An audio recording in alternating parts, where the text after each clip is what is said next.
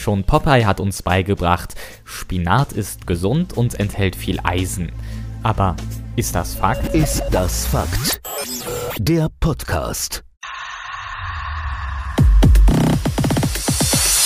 Naja, so ganz stimmt das nicht, zumindest nicht das mit dem Eisen. Denn der Eisengehalt von frischem Spinat ist mit 2,6 Milligramm auf 100 Gramm eher gering.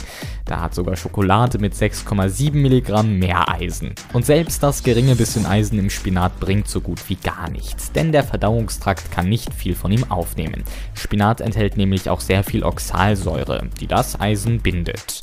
Der Ursprung der Legende liegt in den 90er Jahren. Damals soll ein Lebensmittelanalytiker bei der Untersuchung von Spinat das Komma versehentlich um eine Stelle nach rechts gerückt und dem Gemüse somit den zehnfachen Eisengehalt attestiert haben.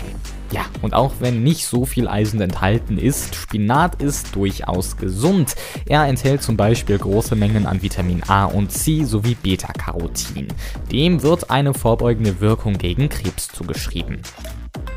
Wer Spinat nicht mag, der muss nicht traurig sein und ungesund leben. Nein, zum Beispiel Brokkoli erfüllt denselben Zweck.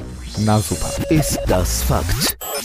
Der Podcast. Und nächste Woche bei Ist das Fakt der Podcast? Ist das eigentlich Fakt, dass ältere Menschen mehr Schlaf brauchen als jüngere?